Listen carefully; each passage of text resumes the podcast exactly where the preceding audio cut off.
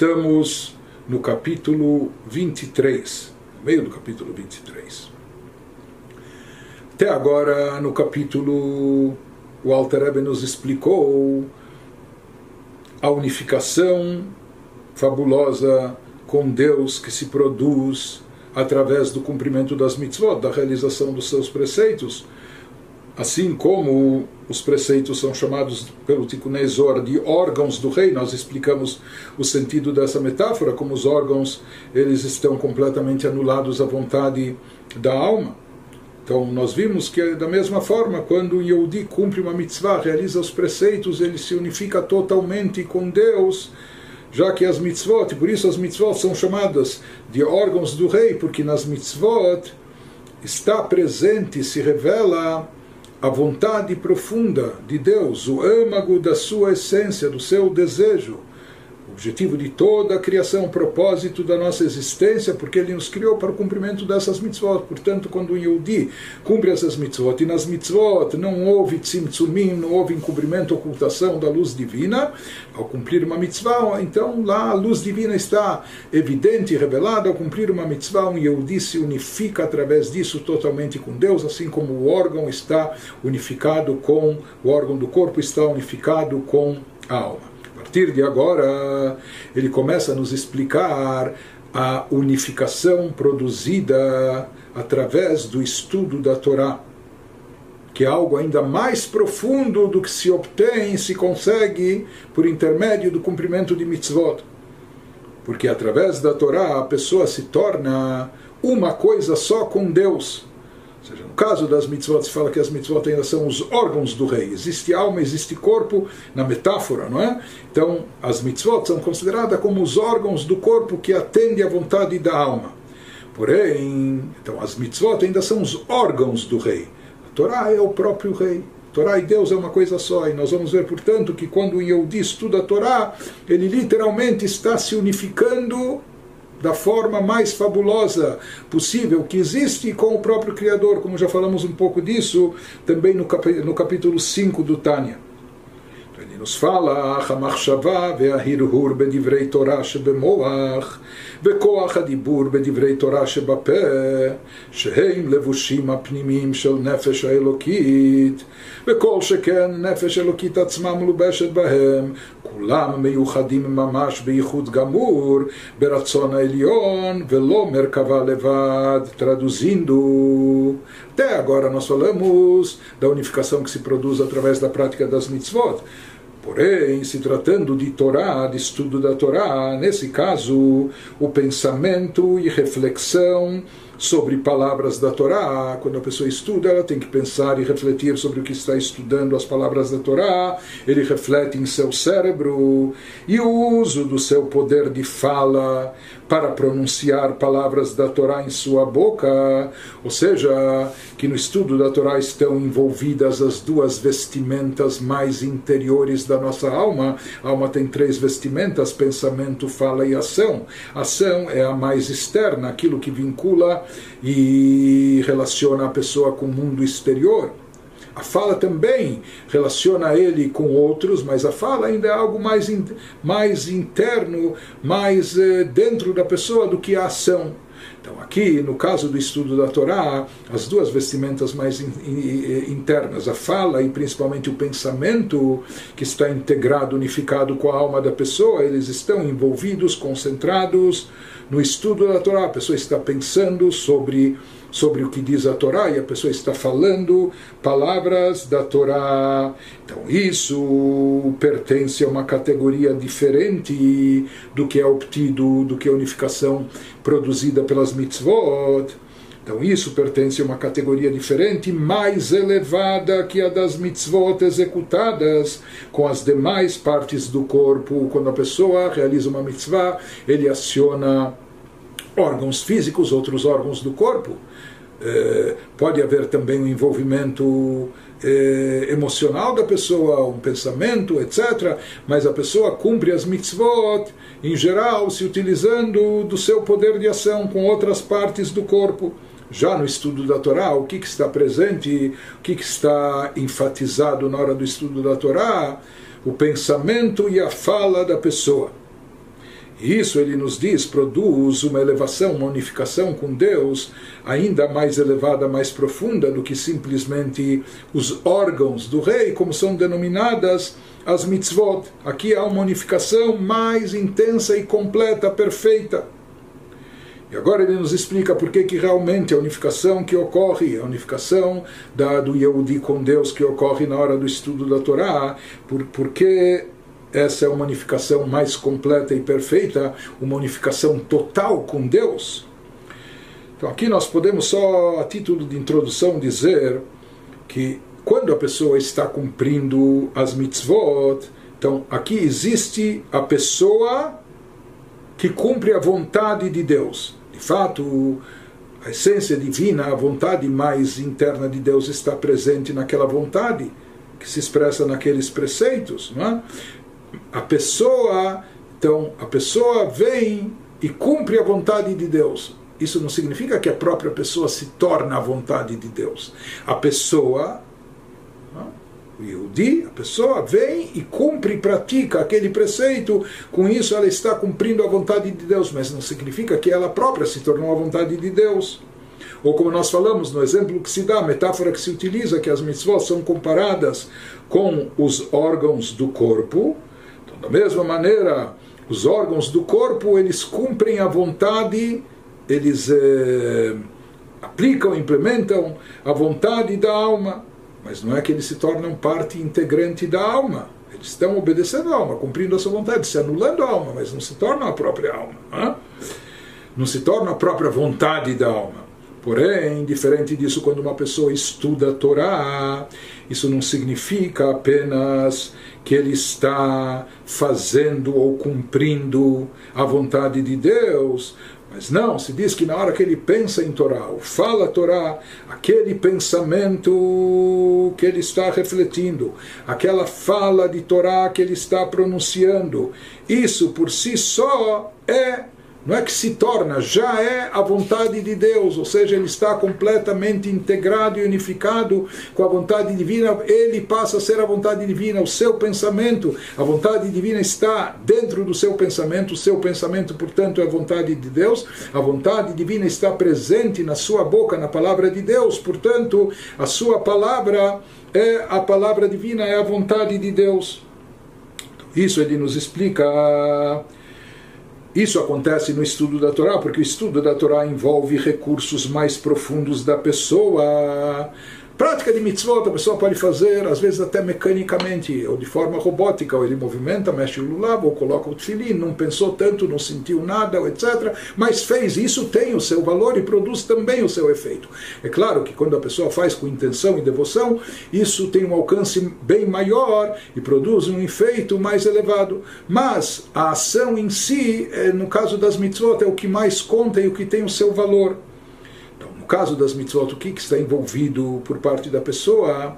A sua vestimenta mais externa, o seu lado mais externo, que é o do campo da ação. Já o estudo da Torá envolve dentro de si, não dá para estudar Torá sem estar pensando no que a pessoa está estudando, sem estar concentrado naquilo. Ou quando a pessoa até está falando as palavras da Torá, a pessoa está utilizando o seu poder de comunicação, a comunicação verbal que foi dada, que o ser humano foi dotado disso, esse poder maior que ele tem, ele está canalizando para o estudo da Torá.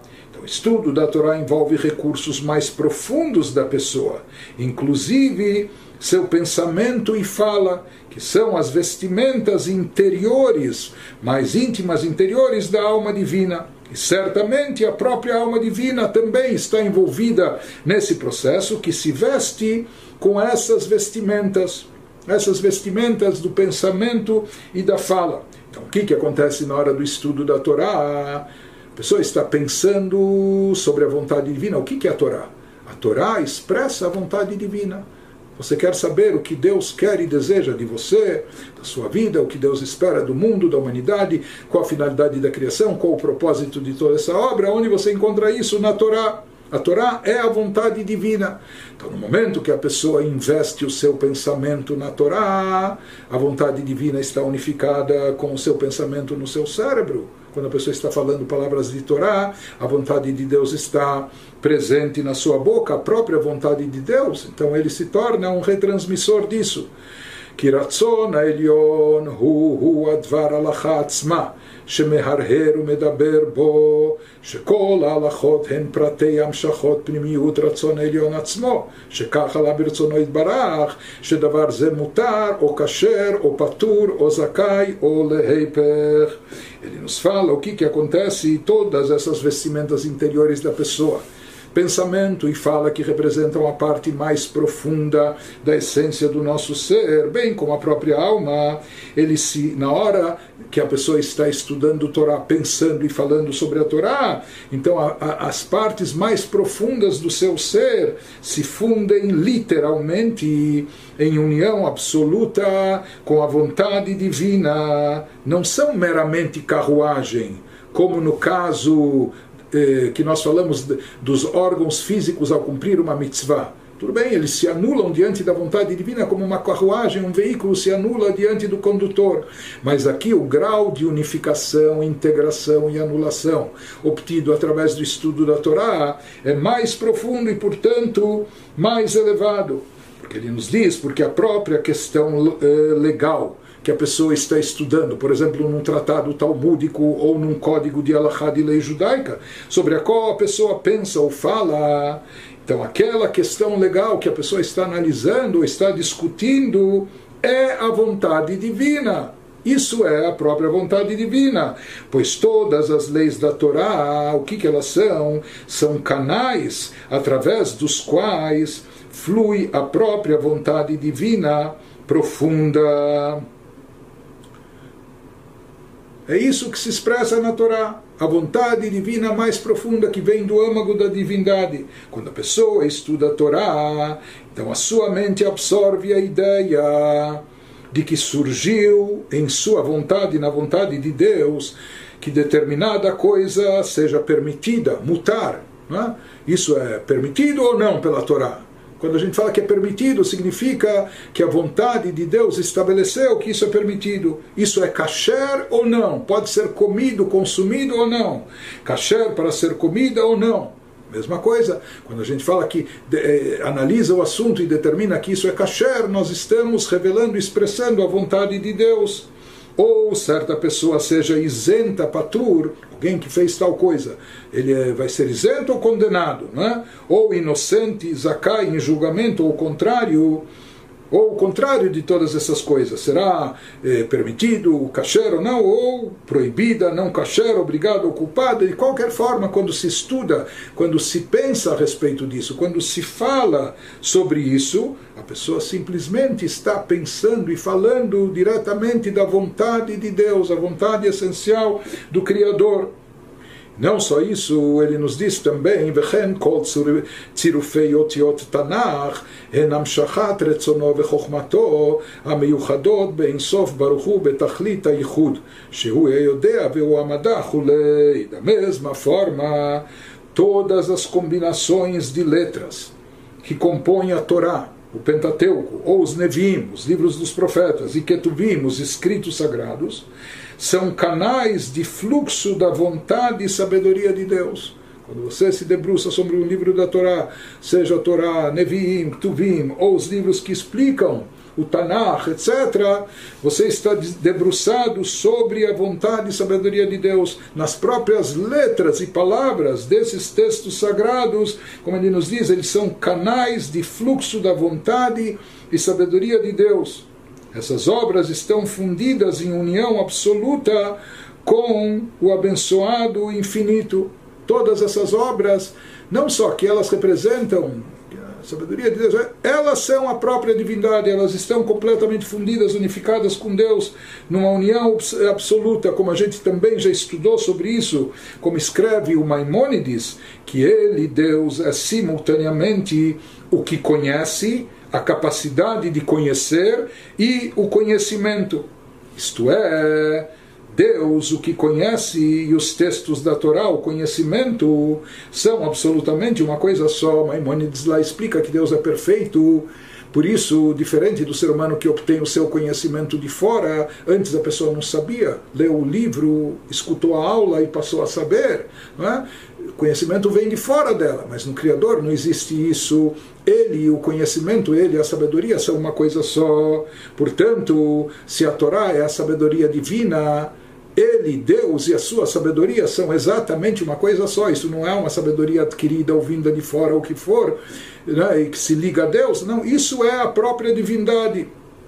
Portanto, ele nos fala que essa alahá, isso que a gente estuda na Torá, ou a ideia que a pessoa aprende, a ideia intelectual que a pessoa analisa no campo da Torá, isso é a sabedoria de Deus. E, Deus, e já que Deus e sua sabedoria são uma coisa só, como nós falamos, como Maimonides explica, que ele e o conhecimento são uma coisa só, portanto, na hora que a pessoa capta essa sabedoria no seu pensamento, no seu intelecto, ele está captando, por assim dizer, a própria divindade em si, dentro do seu intelecto, dentro do seu ser.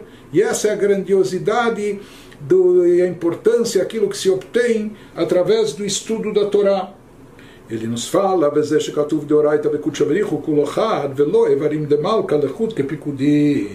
e esse é o significado da afirmação do Zohar em relação ao estudo da Torá, aquilo que nós começamos explicando no início do capítulo, que a Torá e Deus são absolutamente uma coisa só seja, quando o Zohar afirma que Torá e Deus é totalmente uma coisa só, quer dizer que as leis e todos os textos da Torá não são meramente órgãos do rei, como as mitzvot cumpridas.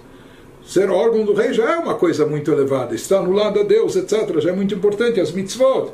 Mas aqui é mais ainda do que isso pois órgão designa algo separado que é dedicado a Deus como uma carruagem.